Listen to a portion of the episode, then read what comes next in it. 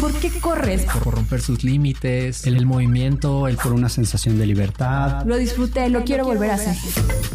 Solo corre con Leslie, Elmara y Fer.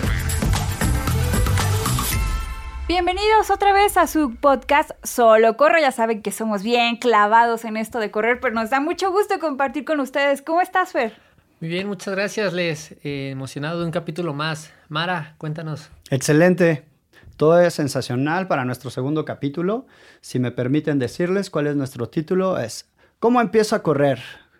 Y es que ese es un tema que puede ser bien complicado y puede ser bien fácil, dependiendo de qué camino tomes, el camino amarillo o el camino oscuro con cuervos y piedras y espinas. Va a depender de ti el cómo empieces a correr. Pero te podemos dar algunos consejitos de cómo nosotros empezamos a correr. A ver, Fer, ¿tú cómo empezaste a correr? O sea, yo sí tengo curiosidad, ya nos dijiste que fuiste a una carrera de, de 10 kilómetros, pero ¿cómo te diste cuenta de qué necesitabas para correr? Bueno, pues les empecé a correr por mera suerte, así lo quiso el destino, yo creo, porque ni siquiera estaba inscrito a esa carrera. ¡Wow! ¡Qué padre! Sí, era la carrera de la oficina donde trabajaba en ese entonces. ¿Cuál era? Cuéntanos. Era Chismecito. en grupo, era la carrera de Grupo Val. Por coincidencia, mi jefe se fracturó un fin de semana antes jugando fútbol americano Oh. y me dice, oye, pues que vas a correr, toma mi número. Y yo dije, bueno, jalo. Ese día Ok. llegué con mis shorts de fútbol, que en ese entonces jugaba, unos tenis, no de correr, de andar, Ok. y una playera, creo que también era de fútbol, si no recuerdo mal. Me paré ahí en la salida, dieron el disparo, el pistolazo, y pues salí como Dios me dio a entender, no sabía nada de ritmos, no sabía nada de distancias, medio agarraba algo en una que otro mesita que ponían de abasto, creo que tomé dos Gatorades, y ya solo apreté hasta llegar al final de esos 5 kilómetros. O sea, tu primera carrera fue de 5 kilómetros. Sí, fue de 5. Ah, yo me confundí, pensé que era de 10. Dije, wow, qué aventado para hacer primero 10. Ok, fueron 5. Y después de esa carrera, ¿qué pensaste? O sea, que dijiste, ok, me gustó y ahora cómo empiezo a correr. Pues por lo mismo de que jugaba fútbol traía un poquito de condición. Ok. Entonces, eh, en ese entonces quedé creo que segundo. No es cierto, gané mi categoría. ¡Órale! Ay, eso es tener un poquito de condición. ¡Wow! No. Pero era la categoría en su primer carrera, no espérenme, es que sí me impacté. O sea, en su primer carrera, wow, qué chido. Sí, es la ventaja de ser el bebé en el mundo Godín. Creo que éramos como tres en mi categoría. Ok. Ya va a Eh, empezar con sus pedradas de Sí, colágeno otra sí, vez. sí, sí, sí. No, tenía 18 años en ese entonces. este, ¡Wow! y la categoría era 18-20 o 18-24. Ok.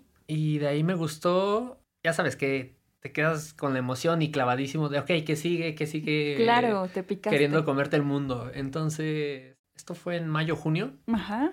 que fue cuando estaba todo este boom del maratón y que el 50 aniversario y todo eso. Uf, ajá. Que casi casi te regalaban las inscripciones en las cajas de cereal. Entonces, Extraño eso. Sí, me compré unos tenis ahí que estaban en promoción. Ok, me- entonces te diste cuenta. Sí, Necesitabas unos tenis. sí, totalmente. Bueno, me acerqué con alguien que más o menos sabía correr. Ajá. Y me dice, bueno, pues cómprate unos tenis para correr y tal vez un short. Eh, fui a un outlet, eh, estaban en promo, creo que me compraba unos tenis y me salía al 3x2 el short y calcetas. Y pues me inscribí al maratón, eh, que era dos meses después de eso. Jesus Christ.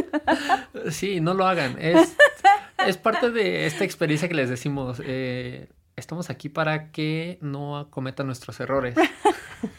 Aprendan de nuestros tenis. no de nuestros zapatos, de nuestros tenis. Y Guau, Fer. Sí, básicamente con ese maratón inició mi vida de corredor. Entonces, a ver, si me preguntan cómo empieza a correr, lo primero y lo más orgánico es, pues necesitas unos tenis de correr. En tu caso, que tenías la super mega condición para haber quedado en segundo lugar y después haber corrido un maratón, pero, o sea, la condición ya la tenías y, y orgánicamente dijiste, pues necesito unos tenis para correr, porque como bien dijiste, corriste con unos de calle, ¿no? De, de andar. De andar. sí. Ajá, sí. Entonces sí, o sea, creo que lo más orgánico que piensa cualquier persona es cuando va a empezar a correr es, pues me tengo que poner unos tenis. Yo no conozco a alguien que corra con zapatos. Sí con sandalias, pero no con zapatos, ¿no? Entonces, algo que tu pie esté cómodo, pues unos tenis, que básicamente casi nadie utiliza tenis eh, luego, luego de correr, a lo mejor algunos tenis que ya tengas horneaditos cómodos, que tú dices, ah, pues que con estos corro, ¿no? Pero realmente, eh, ¿tú qué crees, Mara? O sea, todos los que no tenemos la supercondición que tenía fuera a sus 18 años, ¿cómo empiezo a correr? Yo en señora de 50 yo en a lo mejor oficinista de treinta y tantos años, cuarenta, o sea, la edad que quieran, ¿cómo empiezo a correr? Yo creo que lo primero que debes tener en cuenta es la convicción, porque lo demás, los mecanismos, o sea, los mecanismos de cómo solucionarlo se irán dando. Creo que antes de referirme a un tenis como tal, yo daría un pasito previo y diría, para correr, pues vas a someter tu, tu pie a un estrés a un estrés repetitivo y constante. La, cuestión es que debes correr o debes de intentar esta actividad con el calzado más cómodo que tengas a la mano y adecuado para el tipo de terreno que por lo menos te imaginas que vas a enfrentar. Porque obviamente pues, no conoces todos los metros del sendero que vas a andar, pero por lo menos que te des una idea. Y con eso y la convicción creo que puedes lograr una carrera suavecita, sencillita y este, ropa cómoda y tomarte un vasito con agua antes. Yo creo que con eso se necesita, no necesitas más para, para comenzar a correr. Ya lo demás, te van a ir saliendo dudas en el camino. Pues no, o sea, no es que esté de más, pero para, para una cuestión inicial, creo que te van saliendo las dudas en el camino, ¿no? Por y las necesidades. Sí, sí, sí. O sea, pero no comprendes las necesidades hasta que se te paran claro, enfrente. hasta que las vives. Por ejemplo, en este caso, que me llama mucho la, la atención de Fer, que en su primer carrera, y dado que tenía esta condición por jugar fútbol, aunque corría mucho jugando fútbol, él no se consideraba un runner, porque, o un corredor, porque quiero entender desde esta filosofía del deportista o del atleta, que hay muchas personas que corren y que corren un montón, pero que no se consideran corredores porque es más bien como una parte que fortalece al otro deporte. Es decir, es una parte que te vuelve más rápido, más ágil, más ligero, etc, etc, etc, etc. Más aeróbico. Y que en realidad ni siquiera cuando corres en esa modalidad, corres con los tenis que sean, corres con los tenis del fútbol, corres con o sea, corres con el, tenis que es el de, tu, el de tu deporte. Ya después te vas dando cuenta que según las distancias que corres, el tiempo que le inviertes, pues te va demandando diferentes necesidades, ¿no? Exacto. Pero yo para abrir esta, esta charla, pues diría que lo único que tienes que considerar es la inversión de tiempo que vas a hacer, ¿no? O sea, que te va a tomar 5, 10, 15 minutos, encontrarte un calzado cómodo y, este, y echarte un vasito con agua antes para que no te dé la pálida en los primeros metros. Pues mira, algún día le dije a mi mamá, ¿por qué no corres? No, mi mamá es una persona de 60 años que me veía correr todos los días y me acompañaba a las carreras y todo esto. Y, y que en un momento estuvo eh, enferma de sus rodillas, tenía mucho dolor articular y esto, y entonces ella dijo, no, pues nunca voy a correr, o sea, está como far away de mí, ¿no? Y yo le dije, oye, pero ¿y si caminas rápido? O sea, si empiezas caminando y después caminas un poquito más rápido y después a lo mejor trotas tantitito y luego caminas y así. Y obviamente fue acompañado de a lo mejor sesiones de fuerza y fue con un fisio y todo esto. No fue así como de, así ah, vete a correr ya. No. Pero ¿cómo, yo le indiqué a una persona de 60 años el cómo puedes empezar a correr? ¿No? Y mamá no es corredora y jamás ha hecho una carrera, pero hoy día se va otra vez a nuestro queridísimo Deportivo Santa Cruz, donde ya hay una pista de tartán, o sea, ya llegó la 4T, ya sabes, la, renovación de nuestro presidencialísimo AMLO, y entonces ya saben que la utopía y que todo esto, y entonces ya hizo esa, esa pista que les conté que era de tierra, piedras así súper fea, ya es de tartán azul y ya tiene a sus sus metros ahí pintaditos, iluminación y todo. Y ahí se va mi mamá y se echa una trotadita de 400 metros. ¡Wow! ¿No? Pero yo como le dije, a ver, ¿Qué, ¿Qué, es lo que necesitas? Porque ella así de, oh, es que tú te compras unos tenis carísimos y yo no me voy. No, tus tenis con los que literalmente caminas todos los días, esos, ¿sabes? ¿Y qué tienes que pensar? ¿Cuánto tiempo me voy a llevar de aquí de la casa al deportivo? ¿Cómo voy a llegar al deportivo? Para empezar. ¿Y en qué momento lo voy a hacer? ¿En la mañana, en la tarde, en la noche? ¿Qué conlleva ese tipo de situaciones? Si tengo que tomar un transporte o si es seguro llegar ahí, si no es seguro. Eh, muchísimas cosas que los que vivimos en esta Ciudad de México tenemos que tomar en cuenta. Invertirle si voy a tomar un transporte, ¿cuánto me va a costar? ¿Cinco pesos, diez? Y si tengo que llegar al deportivo, ¿cobran la entrada? ¿No? O sea, son cosas que, que nadie pasa por tu mente hasta que llegas ahí. ¿Hay baño? Ajá, exacto. Todo eso. Entonces así de, mira mamá, tú ya conoces este deportivo, ya sabes cómo llegar, no te lleva mucho tiempo, estás libre en las mañanas, puedes ir, puedes probar caminar en la pista de tartán con tus tenis y tu pants el que tú quieras, que puede ser de algodón o cualquier material que ustedes gusten y manden, y no necesitas que comprarte el short, que comprarte nada. Y ella empezó así, y empezó caminando. Y obviamente, después, como bien lo dices, ah, ya me empezó a andar del baño. Hay baño, a lo mejor a las 6 de la mañana pues no está abierto el baño, pero a lo mejor si vas a las nueve ya llegó la señora de los baños, ¿no? Entonces, es eso, es nada más estructurar el terreno al que vas a, presentarte, si va a ser una pista, si va a ser alrededor de tu calle, si conoces si hay banqueta, si no hay banqueta, si te vas a ir a un deportivo, si te vas a ir al gimnasio donde a lo mejor sueles ir al zumba, pero resulta que también tienen caminadoras y dices, ah, pues a lo mejor pago y un tiempecito en la caminadora y puedo hacerlo ahí. Se me hace más seguro, más eh, estratégico, puedo escuchar mi música ahí sin problema. El terreno que ustedes consideren el mejor y empezar poco a poco escuchando su cuerpo, la condición que ustedes tengan. Si no pueden correr desde un inicio, caminen, caminen rápido y después troten y después entonces ya a lo mejor dan unos pequeños arranconcitos y vamos viendo cómo se van sintiendo. Empezar a correr, no como bien lo dijo Fer antes, es agarrar y cortarle la cabeza al pollo y salir ahí así como loco. No, no, no se trata de eso. Sí, totalmente. Es el no clavarse en necesito tal par de tenis para poder empezar a correr, sino simplemente empezar, que es la decisión más importante, y de ahí ir resolviendo qué te funciona a ti. Hay quienes empiezan con un coach personal, con un equipo o con un grupo de corredores que se juntan en el parque. O hay también quien corre solo porque diversas situaciones es la única forma que le da tiempo o económicamente. Siento que algo que sí hay que recalcar mucho es que nadie empieza corriendo a cuatro minutos por kilómetro, ¿sabes? Solo Fer. No, ni siquiera.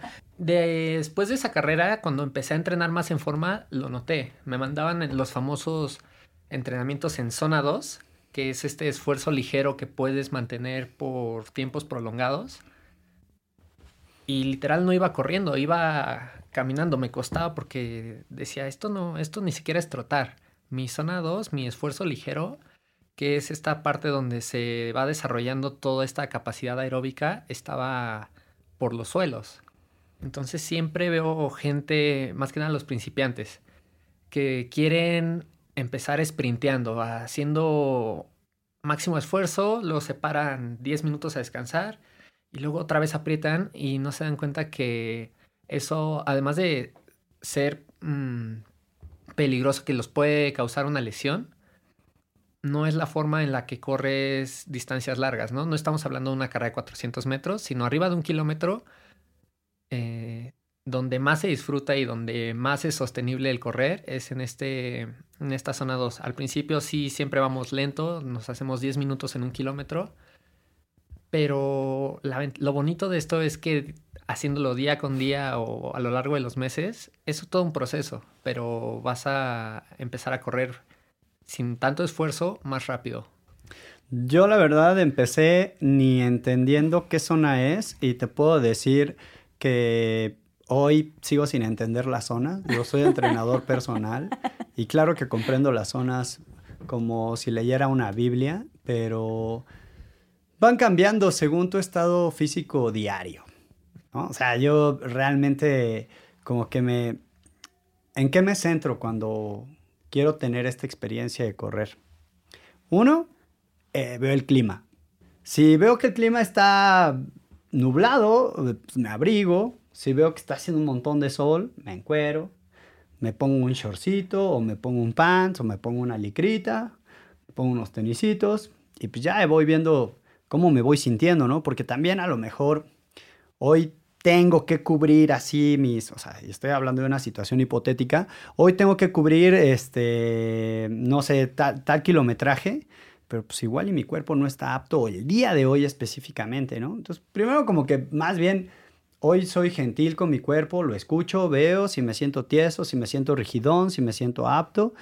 Ya ahí voy viendo, este, después de un calentamiento suavecito, este, y después le meto. Pero definitivamente, ¿cómo podemos identificar estas zonas? Me encanta porque hay una, ahí se abre un otro, otro diálogo que a lo mejor después podremos este, adentrarnos un poquito más.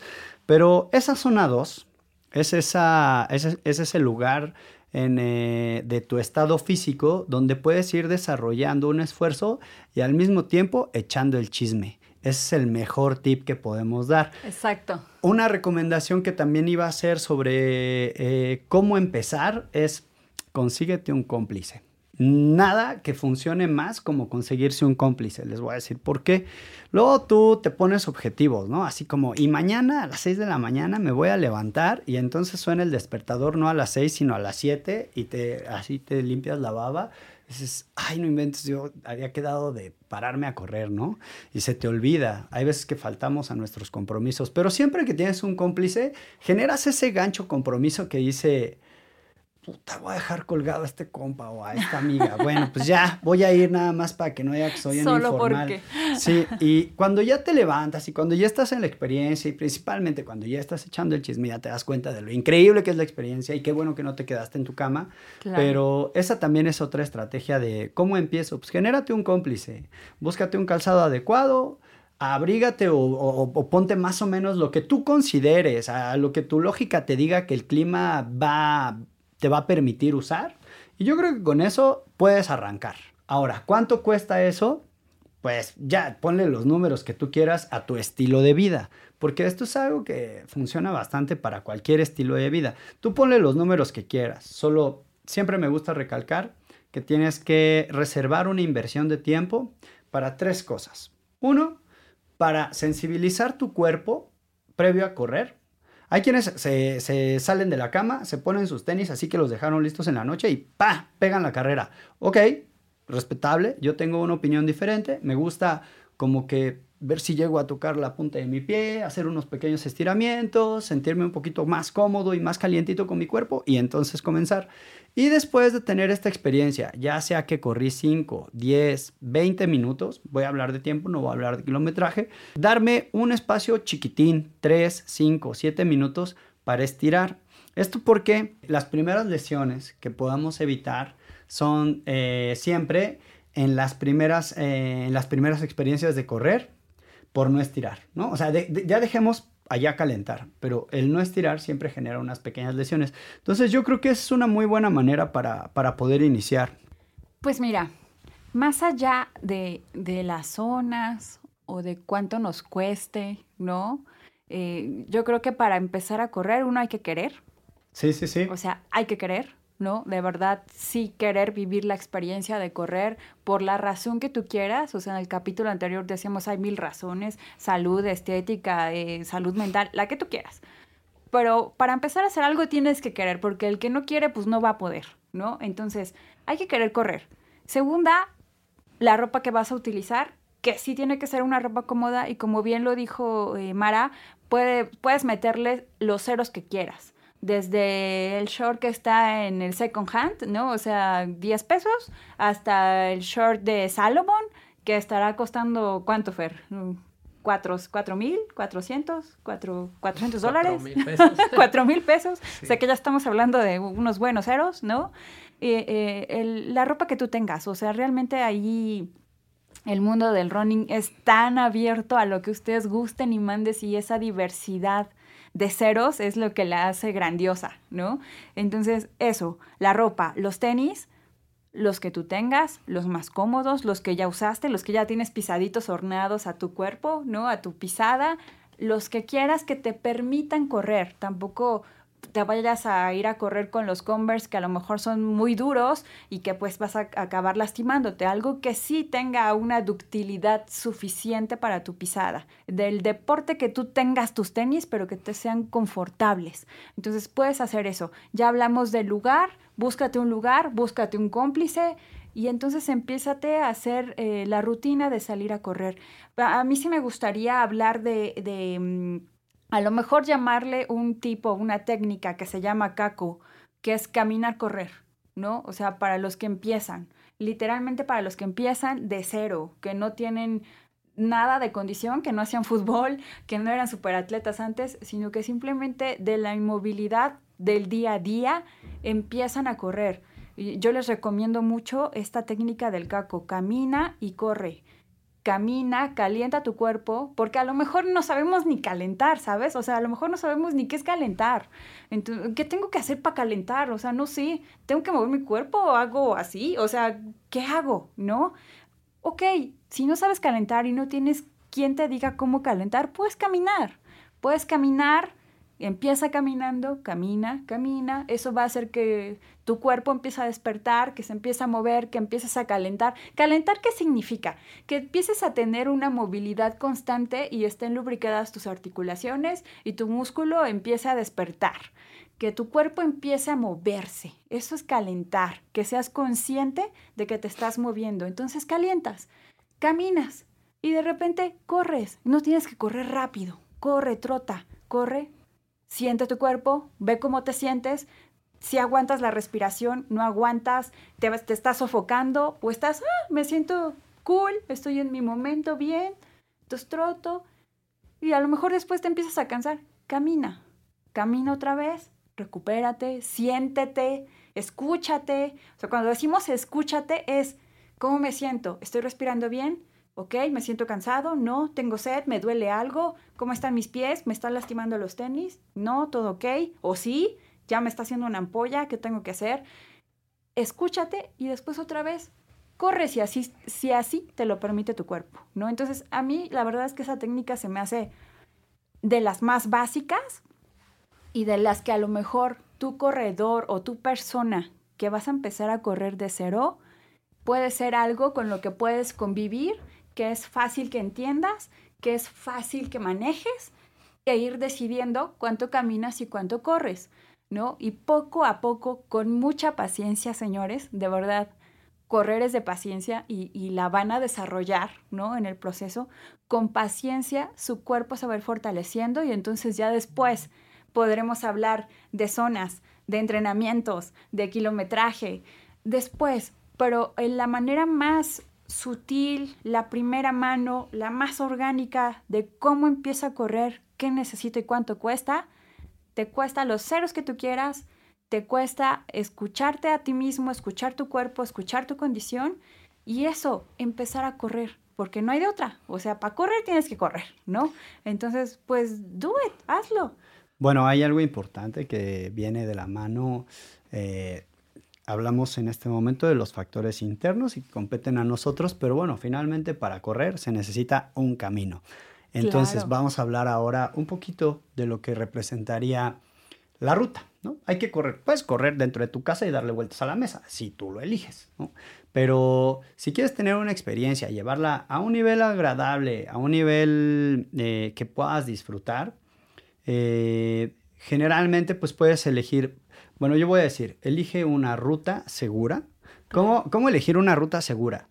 Una ruta por la que ya hayas pasado. Qué puede complicado ser, en la Ciudad de México. Puede ser las calles por las que andas, ¿sabes? O sea, sí, que ya las porque, conoces. Sí, porque pues, la idea es que no te tropieces por ahí, que no te lastimes, que sepas este, cómo más o menos es el flujo de las calles. Que sepas dónde te sale un perro. Exactamente, exactamente. ¿No? O sea, creo que lo primero que tienes que considerar es la seguridad de la ruta.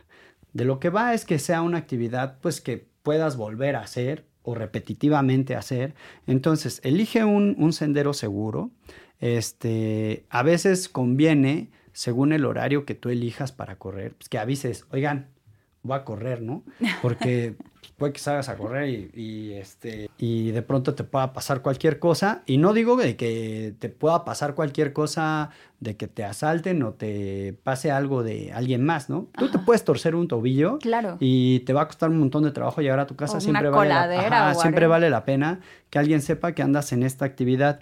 Este, trata de elegir, si es de tus primeras experiencias, un sendero que esté planito, ¿no? Que esté planito. Y si vas a elegir, porque por tu casa, no sé, nosotros estamos aquí en la Ciudad de México, por ejemplo, allá en satélite, eh, hay subidas, bajadas, subidas, bajadas, o las colonias de la periferia, pues hay subidas, bajadas, subidas, bajadas. Trata de correr de inicio la subida para que la bajadita, como que sea, como quiera que sea, ya la hagas de, re- de regreso.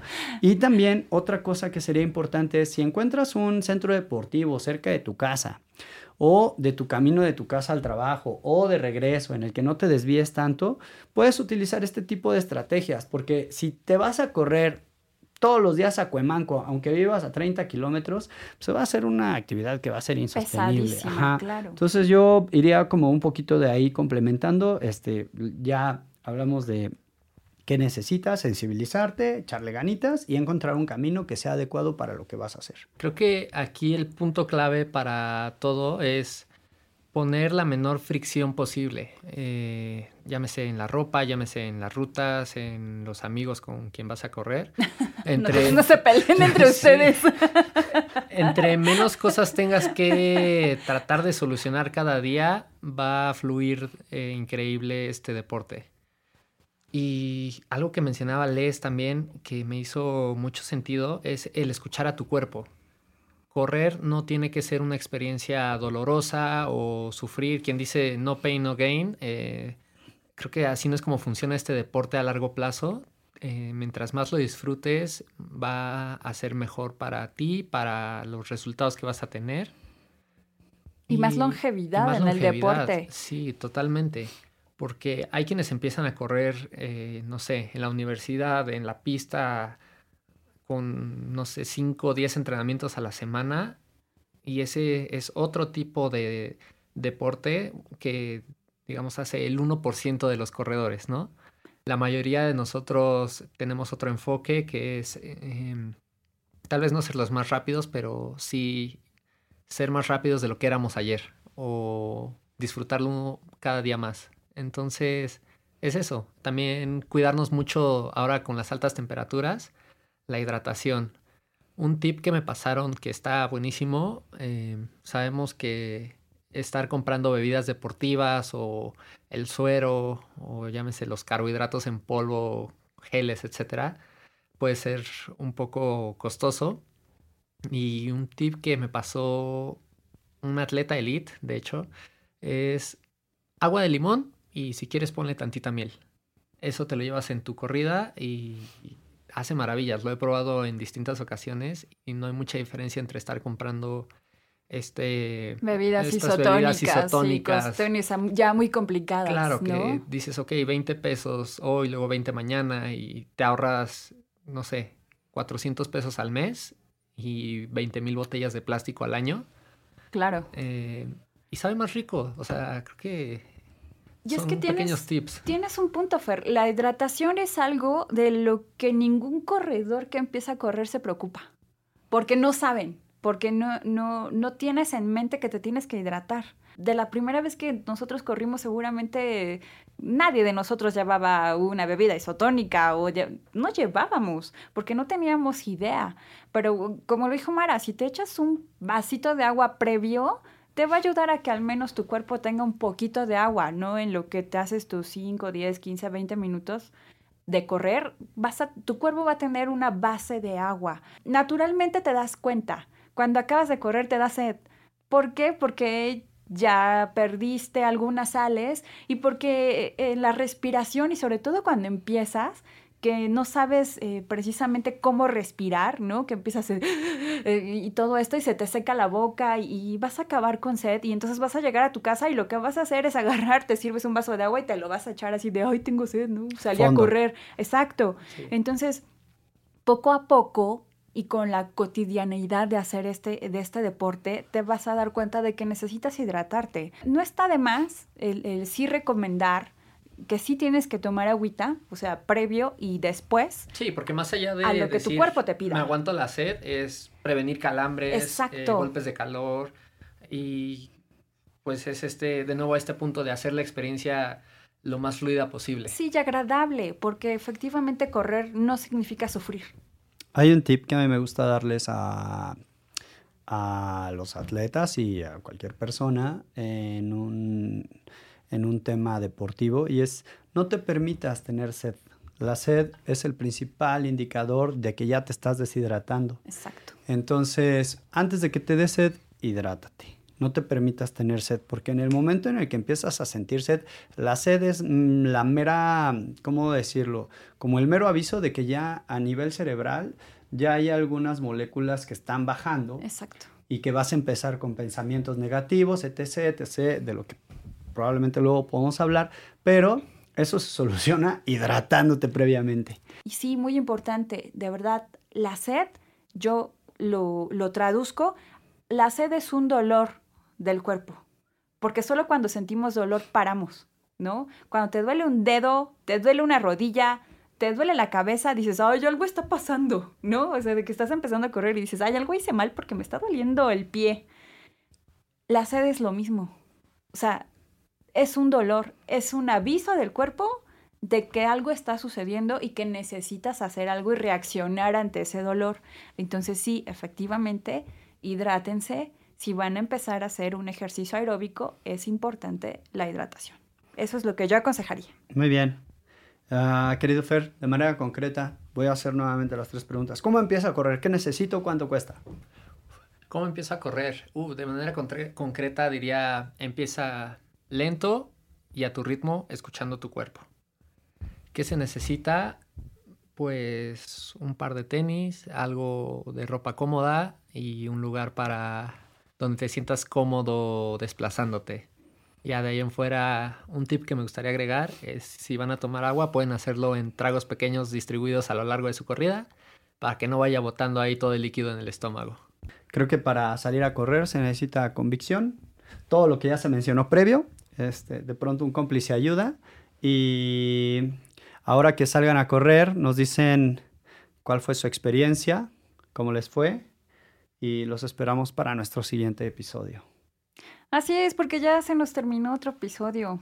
Y no podemos dejar de decirles que muchas gracias por escucharnos y esperamos que de verdad estos eh, pequeños tips y conversaciones que compartimos con ustedes los alienten a salir a correr y los vayan enfocando un poco en el camino, dando un poco de luz de qué es lo que tienen que hacer. Así es, muchas gracias por permitirnos compartir con ustedes este pequeño tiempo y nos vemos en la siguiente. Nos vemos a la siguiente, un gustazo. Pónganse los tenis ya. Solo corre con Leslie, Elmara y Fer.